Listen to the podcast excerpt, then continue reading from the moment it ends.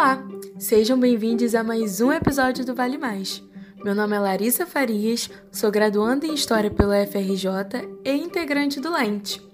Hoje nós iremos conversar com Richard Martins, doutor em História pela Universidade Estadual de Campinas. Desenvolveu sua tese sobre a experiência operária no período da ditadura militar. Tenho certeza que você ficou empolgado com esse tema. Então, sem mais demora, vamos escutar o Richard. Olá, Richard, muito obrigada por ter aceitado o nosso convite. Então, como primeira pergunta, quem é o Richard no mundo? E depois você faz um breve resumo da sua tese. Boa tarde, gente. Um prazer estar aqui com vocês. É, sou Richard Martins, sou historiador, tenho 32 anos, sou de São Bernardo do Campo. É, sou apaixonado por história desde moleque, sempre gostei de filmes que se passavam em outros períodos, de livros que se passavam em outros lugares. E eu acho que a história foi a disciplina que eu tive contato mais cedo e que me permitiu conhecer mais dessas coisas que me apaixonavam. Então, acho que eu sou, em primeiro lugar, um historiador. Gosto muito dessa escolha, apesar das dificuldades da profissão e do campo, mas é isso que eu sou e gosto bastante. Minha tese fala sobre a experiência dos trabalhadores metalúrgicos, principalmente, mas também de outras categorias, na região do Vale do Paraíba, né, que é uma região fronteiriça entre o estado de São Paulo e o estado do Rio de Janeiro. E na tese eu debato as experiências desses trabalhadores no período final da ditadura militar. Então eu vou estudar a organização sindical deles, a organização política e as experiências de repressão que eles tiveram é, que vivenciar justamente por conta dessa militância, desse engajamento, a repressão promovida tanto pelo Estado quanto pelas empresas em que eles estavam empregados. Então, de forma geral, esse é o tema da tese. Richard, eu queria que você contasse para gente como que foi o processo de escolha desse tema e dos objetos de pesquisa e como que isso se desdobrou né, na elaboração da sua hipótese. Tá bem, vamos lá. Bom, no, desde a graduação, eu me interesso bastante pelo período da ditadura. Eu não tenho vínculos familiares, nem referências da infância que sejam muito marcantes nesse sentido, a não ser pelo fato de vir de São Bernardo do Campo, né? uma cidade operária que, simplesmente pelas figuras que por lá passaram, lá fizeram suas trajetórias sindicais e políticas, já coloca um pouco no nosso imaginário a importância do que foi essa reemergência do movimento operário a partir do final dos anos 70, né? que é um fenômeno que a historiografia discutiu bastante nos últimos anos, mas que teve um interesse um pouco tardio. Outras disciplinas foram buscar isso como objeto mais cedo, né? Mas quando eu decidi fazer história, esse, não conhecia esses debates, tomei contato com alguns deles na graduação, cheguei a escrever alguns trabalhos finais sobre ditadura, ler um pouco dessa bibliografia, mas eu também militava no movimento estudantil, então eu tinha bastante interesse por teoria dos partidos, é, interpretações sociológicas e políticas dos conflitos sociais, e essa combinação de fatores me levou a buscar no mestrado complementar um pouco a minha formação. Então eu fui fazer um mestrado em ciência política, estudar a teoria dos partidos, história das organizações, e eu estudei a experiência dos trotskistas no interior do PT, Partido dos Trabalhadores. É, no mestrado, acabei tendo bastante contato com a imprensa dessas organizações, com, com muitas discussões estratégicas, culturais, que os trabalhadores que organizavam essas agremiações travavam e desenvolviam. E, por conta disso, acabei me aproximando bastante dos debates que, naquele momento, estavam estavam se consolidando a respeito da formação de uma Comissão Nacional da Verdade. Então, na época que eu estava terminando, defendendo a minha dissertação de mestrado, os metalúrgicos de São José dos Campos decidiram instituir a sua própria Comissão Nacional da Verdade, a sua própria Comissão da Verdade. Paralela à Comissão Nacional da Verdade, começaram a fazer investigações a respeito da perseguição que esses trabalhadores haviam sofrido no período da ditadura. E eu tinha vínculos desde o tempo do movimento estudantil com muita gente que atuava no movimento sindical dessa região e acabei participando de um edital que o sindicato promoveu junto com dois colegas, a Amanda Menconi e o Antônio Carlos Brunheira Júnior, os dois formados no EFISH também, aqui da Unicamp.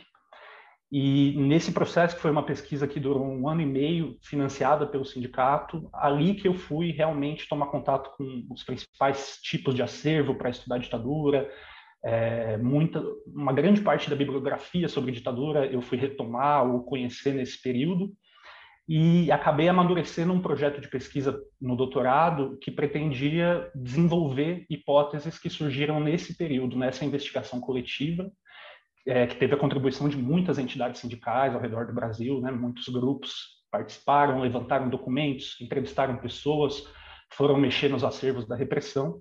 E eu resolvi continuar fazendo isso. Achei que um ano e pouquinho trabalhando nesse tema tinha só começado a aguçar minha curiosidade. Né? Na hora que eu estava começando a entender algumas coisas, ter algumas dúvidas minhas mesmo, a pesquisa da Comissão da Verdade estava se encerrando. Então, eu faço parte de um grupo de estudiosos que pegou essa documentação oriunda das comissões locais, regionais, sindicais, universitárias, para tentar fazer uma interpretação, tentar fazer um debate com a historiografia anterior e a historiografia atual sobre o papel dos trabalhadores durante a ditadura. É mais ou menos daí que vem o meu interesse e a minha trajetória. Richard, eu percebi, né, que você lida com três esferas assim: patronal, estatal e operária. Tem essas três esferas, mas a gente, pelo que eu pude ler, a gente acaba tendo resultado de dois lados, né, que é o patronal junto com o estatal ali atuando nessa retaliação e repressão e o lado operário.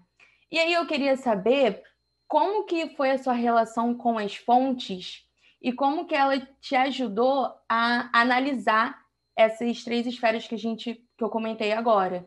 E quais foram as principais fontes que você utilizou também? Tá bom, muito boa pergunta. É, você tem toda a razão, eu utilizo bastante essas categorias, eu acho que elas são importantes para a gente tentar fazer uma ligação entre episódios particulares, um caso regional, um fenômeno que a gente encontra ali numa greve ou acontecendo durante alguns anos em uma cidade, tentar entender como esses fenômenos particulares se relacionam com contextos mais gerais, né? com fenômenos de longa duração, com fenômenos nacionais, é, transnacionais, acho que isso faz parte da, dos interesses, né, do método dos historiadores, e foi bastante isso que eu tentei fazer mesmo. Mas eu sempre tentei deixar claro que há bastante heterogeneidade né, em todos esses grupos. Eu acho que isso é uma das percepções que a historiografia tem é, acumulado nas últimas décadas, na verdade, mas que muito tarde foram aplicadas ao mundo do trabalho, que é um dos ambientes mais diversos, mais heterogêneos, atravessado por uma série de contradições e de categorias que são muito importantes para como esses indivíduos que compõem a classe trabalhadora se enxergam no mundo, né? Como eles atuam politicamente, como eles se posicionam, como pensam.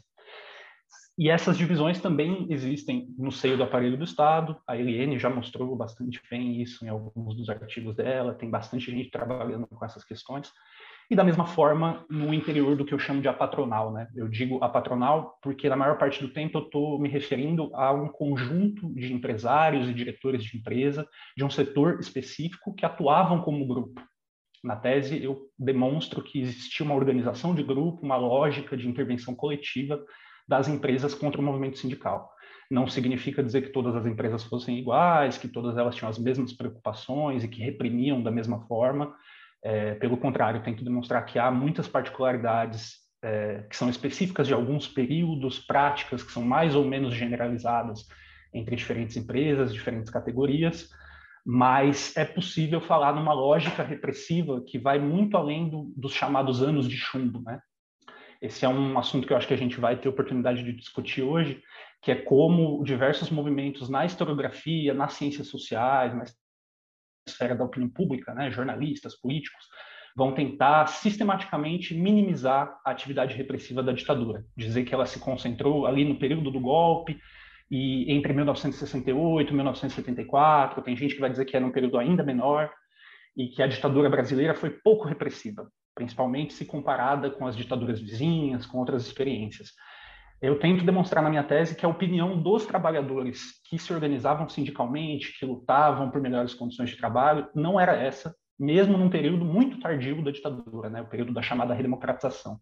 Final dos anos 70 e ao longo dos anos 80, os trabalhadores da região do Vale do Paraíba percebiam estar vivendo sob uma ditadura, percebiam que o arranjo de poder que os militares tinham organizado junto com as classes proprietárias, com os proprietários de grandes meios de comunicação e com os donos do capital, permanecia impedindo a livre expressão das suas demandas, sua livre organização, sua, suas tentativas muito justas, na minha opinião, num regime que se pretenda democrático, pelo menos, né?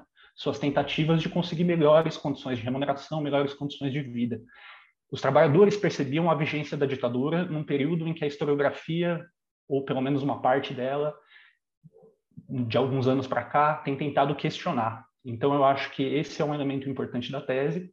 E quanto às fontes especificamente que deixam a gente discutir essa questão, né, que permitem essa interpretação que eu desenvolvo na tese, tem pelo menos três grupos que eu considero muito importantes de fontes. As primeiras são os testemunhos dos participantes desses processos de luta, e aqui eu me refiro especificamente ao movimento operário, as manifestações da sua imprensa sindical, é, declarações dadas por dirigentes, por sindicalistas, por trabalhadores de chão de fábrica à imprensa de grande circulação, e os depoimentos que eles prestaram, especialmente na época em que funcionaram comissões locais e a própria Comissão Nacional da Verdade. Então, trabalho bastante com história oral, ciente de todos os percalços que esse tipo de fonte nos traz, né? Tento não tratar a, as fontes orais como sinônimo de verdade, assim como as fontes oficiais, né, as fontes produzidas pelo Estado, tampouco são sinônimo de verdade. É importante, eu acho, a gente estar atento para as funções narrativas, para que tipo de valores as pessoas que prestam depoimento estão atribuindo a cada um dos elementos que elas decidem veicular, decidem expressar, ou até mesmo sobre os silêncios que constam nessas fontes. Né? É, eu tento fazer um pouco desse exercício na tese. Um segundo conjunto de fontes muito importante são as fontes dos acervos repressivos. Mas aqui também é preciso fazer uma distinção, porque nos acervos repressivos a gente encontra muitos documentos dos trabalhadores, das classes trabalhadoras, que foram é, expropriados, que foram tomados, armazenados por causa desse, desse ethos repressivo, né? por causa dessa lógica da suspeição como os policiais civis dos DOPs e os membros da comunidade de inteligência do Exército. No caso do Vale do Paraíba, que eu estudo, teve uma participação muito grande da inteligência da aeronáutica, que é muito forte em São José dos Campos. É, essa preocupação deles de justificar a vigilância política, de encontrar a subversão no meio do, da classe trabalhadora, fez com que eles preservassem muitos dos materiais que esses trabalhadores produziam à época mas há ali também infinitos relatórios que vão expressar a, as prioridades da repressão, quem eram os sujeitos perigosos na opinião do aparelho repressivo. Uma documentação que é, que é muito volumosa e que o simples volume dela já coloca uma tarefa ao historiador, né, que é selecionar, que é perceber as recorrências, selecionar os documentos que são mais ilustrativos de determinados pontos e, ao mesmo tempo, identificar a trechos ou sessões dessas narrativas que não se organizam perfeitamente com essa lógica que a gente, enquanto pesquisador, já vem com ela um pouco pronta, né? Então, eu acho que é uma responsabilidade do historiador não silenciar dados que possam contradizer essa hipótese. E eu acho que ali nas fontes policiais, nas fontes repressivas, tem bastante coisa contraditória, tem muito de um movimento de autojustificação, inclusive esses oficiais, esses inspetores, esses policiais, esses militares que viviam né, e que se dedicavam constantemente à repressão, eles precisavam justificar a importância disso que eles estavam fazendo. Em alguns momentos a gente percebe nas fontes uma um, o que eu posso chamar de um certo viés na interpretação de certos fenômenos que era muito condizente com essa lógica repressiva. Uma greve ela podia ser interpretada como uma luta por melhores salários ou como um movimento que visava desestabilizar todo o aparelho de Estado. Em cada momento, né, a cada contexto, os diferentes sujeitos que estão participando desse conflito vão carregar as tintas para um lado ou para o outro, vão pesar mais a mão para um lado ou para o outro. Perceber a que, fun que função política esse, essas ênfases cumprem, eu acho que é uma tarefa importante de quem lida com essas fontes repressivas. Por fim, um terceiro conjunto de fontes são as fontes produzidas pelas próprias empresas. E essas elas são de muito difícil acesso. Não sou só eu que estou falando, acho que quase todo mundo que trabalhou com com discurso empresarial ou com organização empresarial, vai falar mais ou menos a mesma coisa. Ah, quanto maior a empresa, em geral, mais cuidado ela tem com seus próprios arquivos, mais receosa ela é de publicizar esses registros que ela tem dos seus empregados, da sua produção, da forma como o cotidiano de uma fábrica ou de uma unidade produtiva qualquer funciona. Na, na minha tese, eu só consegui acessar fontes empresariais através dos arquivos da repressão. Isso é muito interessante, porque funciona inclusive como um indício de quão próximas eram as relações entre os diretores de empresas e os diretores dos DOPs, do Exército, da inteligência da aeronáutica. Havia uma, um vínculo muito significativo, pelo menos na região do Vale do Paraíba. A gente sabe que isso valeu para outros períodos da ditadura e para outros lugares também mas o que eu encontrei nos acervos do DOPS de São Paulo é, são inúmeros documentos relatando reuniões entre chefes de segurança das empresas do Vale do Paraíba e delegados de polícia, é, inspetores do DEOPS, é, representantes do CISA, né, do Centro de Informações de Segurança da Aeronáutica, discutindo as atividades do movimento operário, nomeando trabalhadores que eles consideravam agitadores, subversivos, e inclusive documentos produzidos por grandes empresas, por exemplo, a General Motors, é, fichas de admissão de trabalhadores, que iam conter ali o seu endereço, a, os filhos que ele tinha, se era casado ou não, da onde vinha, que idade, qual a raça que ele se autodeclarava, um monte de coisas muito interessantes e que estavam anexadas a um processo referente a uma greve muito famosa que aconteceu em São José dos Campos em 1985 é, fica bastante evidente pela forma como o dossiê policial está organizado que esses documentos foram enviados pela empresa para facilitar a instauração de processos judiciais contra esses grevistas. Então a gente tem acesso ali a documentos produzidos não só pela General Motors, mas também pela Volkswagen, pela Vilares, por grandes empresas que funcionavam ali nos arredores e que dão indícios significativos desses vínculos de colaboração, né, dessas corresponsabilidades pela retaliação patronal, pela repressão estatal. Todos esses conjuntos de fontes são muito significativos e eu acho que é possível executar estudos muito competentes se voltando para um tipo específico, tentando ficar ali discutindo apenas um tipo de fonte, é possível chegar em conclusões muito interessantes. Mas me parece que o cruzamento entre essas fontes de diversas origens tende a permitir conclusões mais sólidas, tende a, tende a permitir problematizações que são importantes para a gente avançar nesse campo de estudos. Então, Richard, é, entrando para uma pergunta mais sobre a construção né, teórica da tese, eu queria saber sobre a sua bibliografia. Qual foi a bibliografia de História Social do Trabalho que ajudou na análise da, da sua pesquisa? E eu também queria perguntar uma coisa mais específica em relação à periodização que você recortou né, para a sua tese. Então, se você puder falar um pouquinho mais sobre isso também, porque o período, né? De 79 a 94. Vamos lá. Vou começar pela periodização, porque eu acho que ela dá algumas aberturas legais para a gente discutir a bibliografia também. É, honestamente, em primeiro lugar, as fontes determinaram muito da periodização. Né? A gente pode chegar com um modelo teórico pré-concebido, mas se a gente não tem documentação empírica para justificá-la, fica mais difícil, né, de fazer um, um, exercício coerente. Então, eu tentei, eu fui, por exemplo, quase obrigado a começar a narração em 1979 pelo fato de que houve uma greve avassaladora dos metalúrgicos de São José dos Campos nesse ano e que as mobilizações que aconteceram antes desse, dessa greve, elas não legam o mesmo tipo de fonte que uma greve que envolveu dezenas de milhares de metalúrgicos lega, né? Essa greve ela está na imprensa, ela está na memória de muitos dos depoentes que deram entrevistas, então ela funciona para os próprios trabalhadores metalúrgicos da região que viveram esse período como um marco. Então, pensando no meu recorte específico geográfico, seria muito difícil não considerá-la como um marco inaugural. Mas, no primeiro capítulo da tese, eu tento recuperar diversos elementos que vão tornar possível uma greve em 1979 naquela cidade tanto pensando outros exemplos de mobilizações desde os anos anteriores, desde a da greve do ano anterior no ABC, mas das lutas por anistia e de várias outras lutas que aconteciam na esfera pública, as lutas do movimento estudantil no final dos anos 70, mas, sobretudo, tentando recuperar as lutas pontuais, as lutas fragmentadas que aconteciam na região muito antes disso, às vezes 5, 10 anos antes disso. Então eu passo ali algumas longas páginas do primeiro capítulo da tese tentando analisar trajetórias das pessoas, desses trabalhadores até a greve e tentando ver alguns exemplos desse tipo de conflito, tensão entre Estado e trabalhadores, entre patrões e trabalhadores.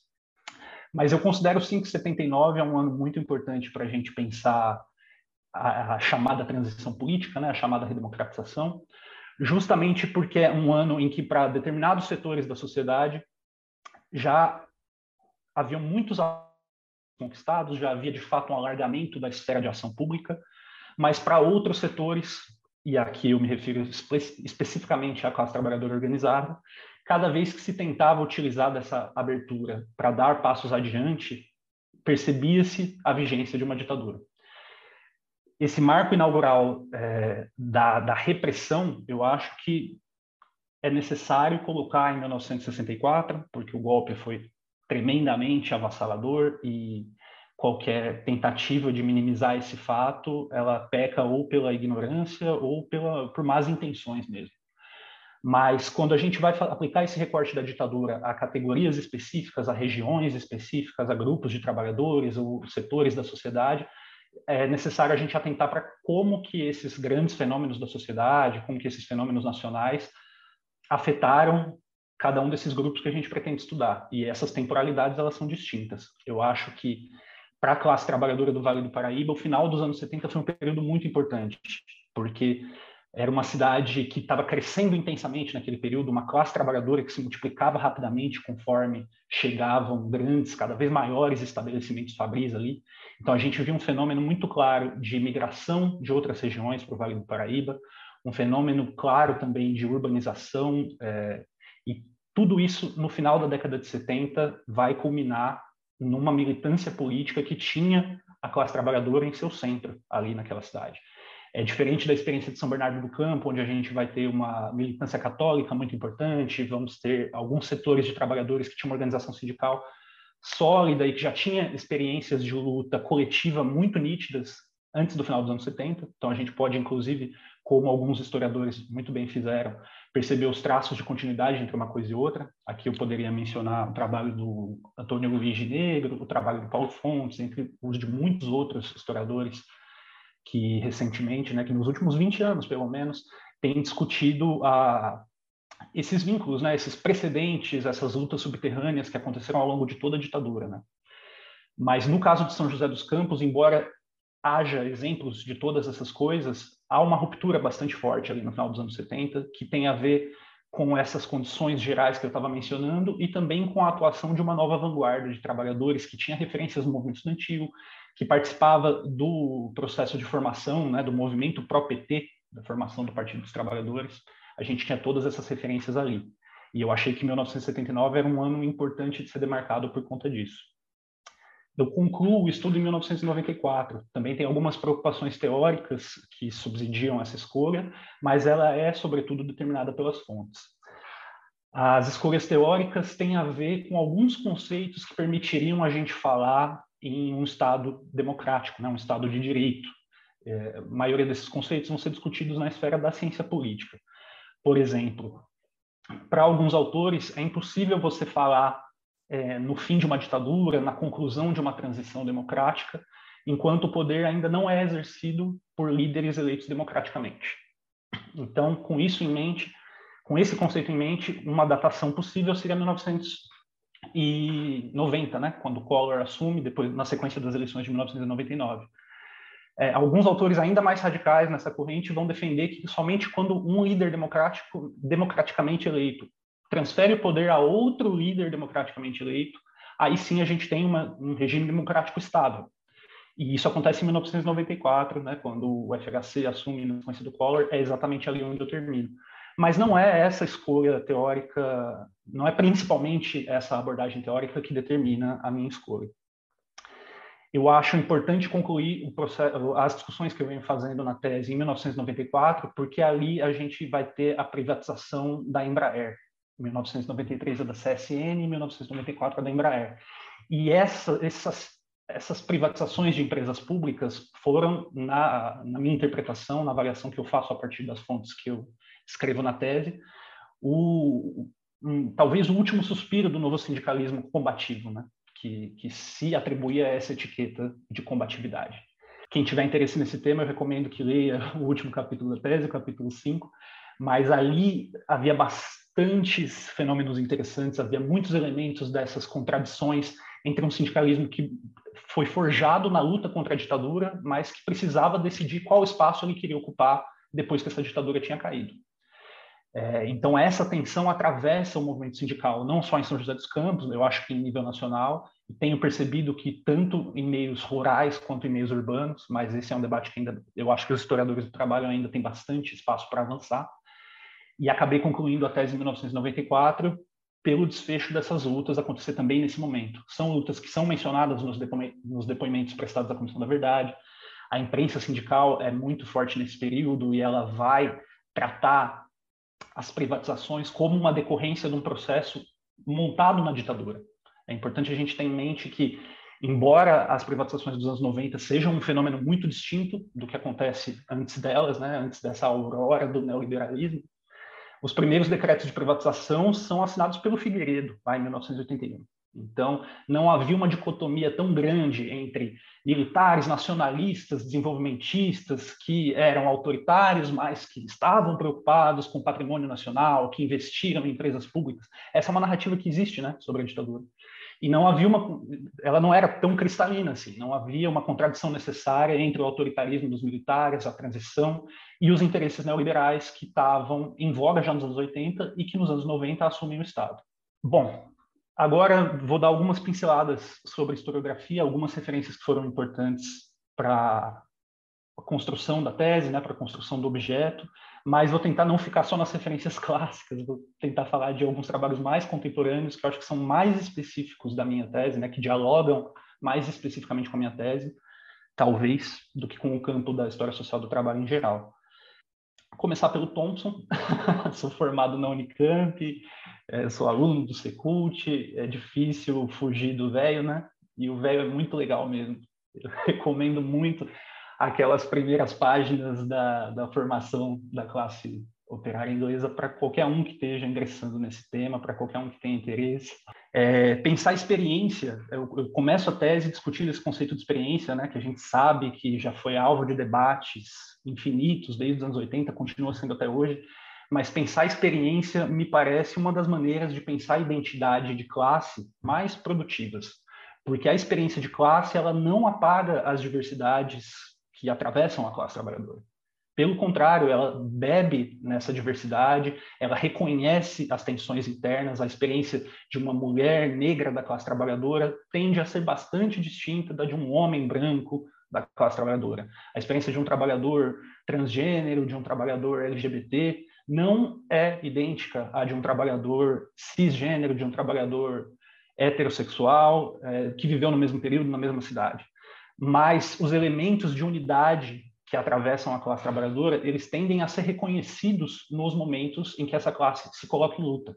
E a historiografia tem reconhecido isso, acho que tem avançado muito em produzir sobre o específico, produzir sobre é, esses lugares específicos de experiência, lugares de fala, como se costuma dizer, mas eu acho que isso não dissolve as fronteiras de classe. Há muitos trabalhos no campo da história social que tem conseguido usar essa dialética, né? tem conseguido manter essa, esse, essas, esses dois aspectos em vista, e eu acho que o Thompson é uma referência importante para a gente pensar a classe trabalhadora é, se fazendo, né? a classe trabalhadora se formando enquanto vivencia essas experiências, mas que para pensar especificidades, o campo da história precisa desses debates específicos.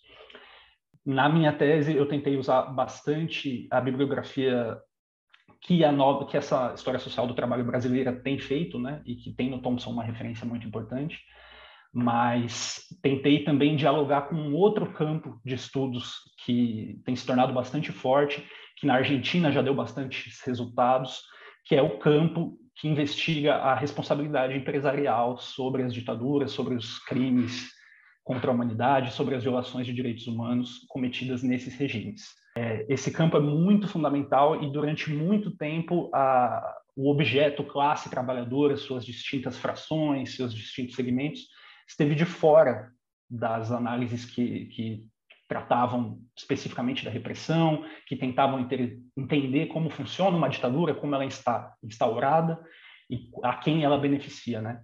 Mas me parece que nos últimos 10 ou 15 anos esse cenário tem mudado bastante e entrar em contato com o trabalho da Victoria Basualdo, né, a argentina, foi muito fundamental. Ela coordenou um grupo multidisciplinar que fez uma investigação fabulosa sobre os vínculos entre as empresas argentinas, as empresas transnacionais instaladas na Argentina também, e os crimes cometidos durante o regime ditatorial lá. E essa referência transformou bastante a forma como eu estava conceitualizando alguns fenômenos na minha tese. Foi uma leitura muito fundamental. A Victoria tem muitos artigos que são bastante acessíveis, inclusive para quem não é do campo da história. Ela escreve de uma maneira muito simples, cristalina, e abre a mente de quem está lendo mesmo, assim, aciona alguns gatilhos que fazem a gente correlacionar fatores diferentes. Foi uma leitura muito enriquecedora. E aí, pensando o campo com quem eu polemizo, né, eu acho que é importante mencionar também, tem contribuições fundamentais dos historiadores que, na minha opinião, foram pioneiros no tratamento da, da ditadura militar brasileira, da ditadura empresarial militar brasileira, na minha opinião, mas não na deles. É, eu considero que os trabalhos do Carlos Fico têm que ser utilizados, tem ali um mapeamento do, da, do funcionamento da repressão que é fabuloso, que é muito importante. Eu considero que o Daniel Arão Reis deu e dá contribuições fundamentais para a gente pensar cultura no período da ditadura, para a gente pensar contradições, conflitos entre narrativas. Mas essa historiografia, na minha opinião, pecou em alguns aspectos e a atenção dada à classe trabalhadora e à sua diversidade e às suas experiências de luta foi um desses aspectos. Aí eu acho que a gente consegue fazer, né, fechar o ciclo e voltar a discutir periodização, porque esse é um dos aspectos em que a historiografia, me parece, tem sido muito conservadora. Tem tentado, conscientemente ou não, às vezes com boas intenções, às vezes com intenções das, as quais eu questiono, mas tem tentado encurtar o período da ditadura é, tem circunscrito determinados fenômenos e práticas repressivas a um período muito estreito, quando o contato com as fontes, sejam elas orais, sejam elas fontes da repressão ou da imprensa sindical ou da imprensa de grande circulação, em todos esses conjuntos documentais a gente encontra evidências nítidas do prolongamento desses fenômenos.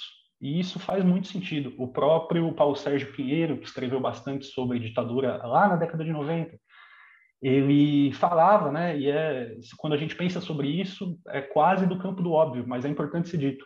Não é possível que um regime autoritário transforme radicalmente suas práticas da noite para o dia. Não é possível que toda uma cultura que ficou em vigência durante décadas, alguns aspectos dessa cultura remetem ao passado escravocrata do Brasil, remetem à subserviência ao imperialismo, remetem a fenômenos que são estruturantes da sociedade brasileira.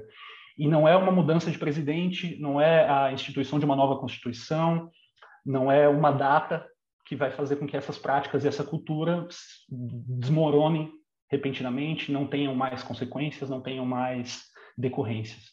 Então, olhar para os documentos pensando nesses fenômenos, nessas continuidades e não só nas rupturas, é um dos exercícios que eu me propus fazer na tese, e isso também tem precedentes nessa historiografia social, tem lá no Thompson, mais uma vez, um grande precedente, mas também na Michelle Perrault, é, em vários autores e autoras dessa historiografia, mas que, curiosamente, os historiadores que primeiro trabalharam com ditadura no Brasil raramente atentaram para essas questões. Então, eu acho que a gente ainda está num período de fazer polêmica com essas contribuições que são importantes, mas que, se a gente não superá-las, não buscar outras abordagens, a gente talvez fique com a impressão de que o campo está esgotado, quando na verdade me parece que é um campo com infinitas possibilidades ainda. Qual a importância de fazer história social do trabalho, abordando o período de 79 a 94 e a experiência da militância operária, né? O que essa pesquisa é, promove para o hoje? É difícil essa, né? eu acho que, para mim, tem um sentido muito nítido no que eu estava fazendo, que tem a ver com a minha vivência dessa experiência da Comissão Nacional da Verdade.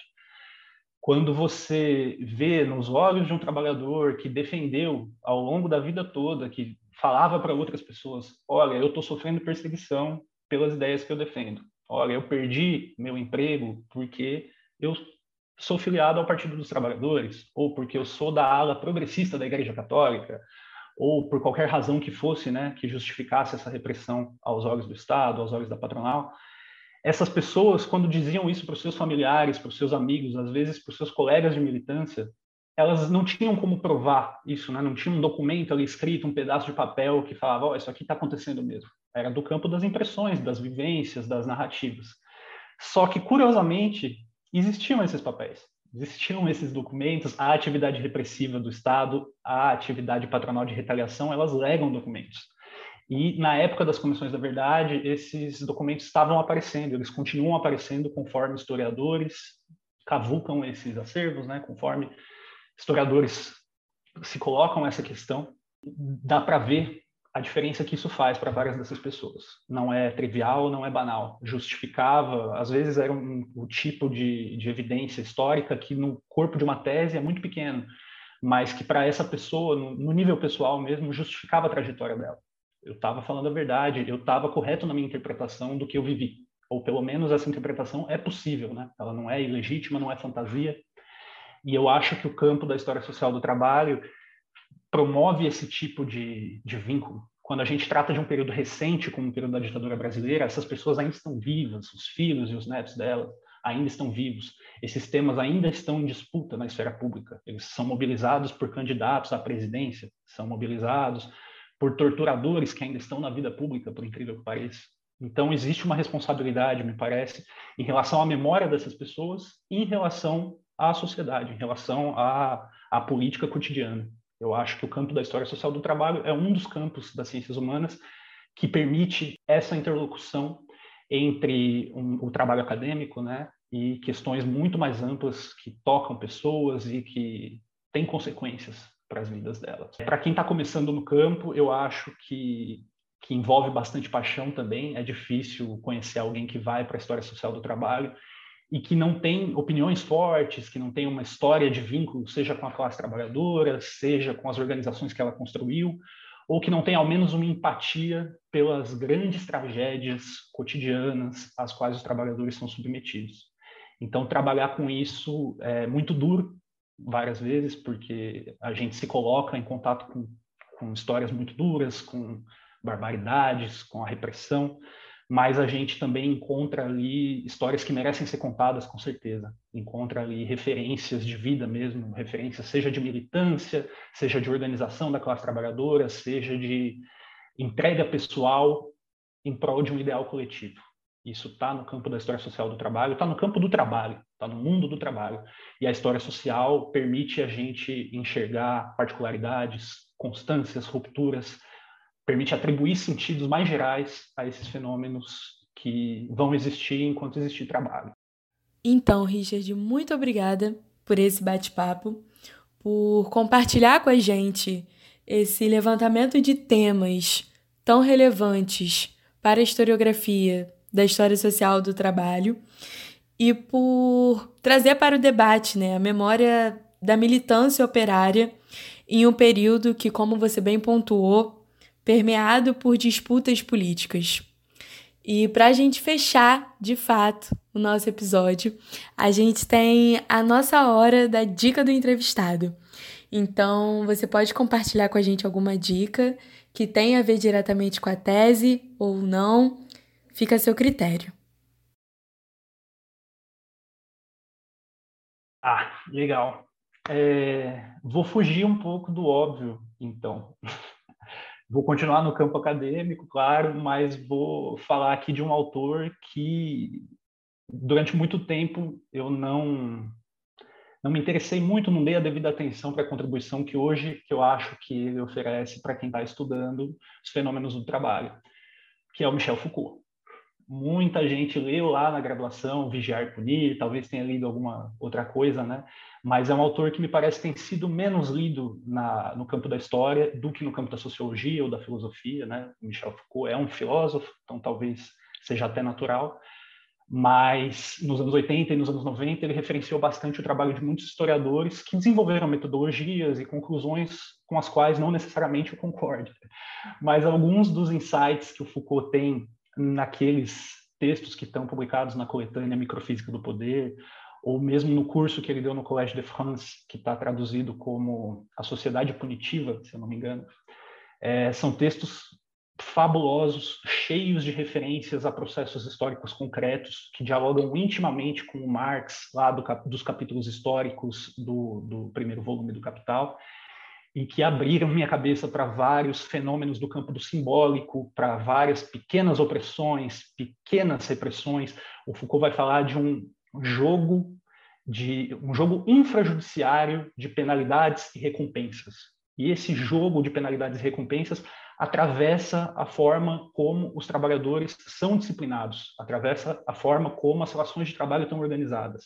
Às vezes é muito vantajoso para um trabalhador aceitar, se adaptar ou fingir aceitar, fingir se adaptar a determinadas normas que lhe são impostas, e essas normas vão ser recompensadas com pequenos benefícios, é, mas também vão abrir brechas para pequenas ou grandes agências, para a organização de uma disputa, para a organização de um conflito, por veias, por canais que não são aparentemente conflituosos. Então, essas sutilezas das relações no mundo do trabalho, elas são discutidas por autores que não necessariamente estão no campo do marxismo, que não necessariamente são da história social do trabalho, e esse reencontro com o Foucault ali nos primeiros anos do doutorado, para mim foi bem produtivo. Então eu deixo essa dica aí para quem quiser ler e debater sobre.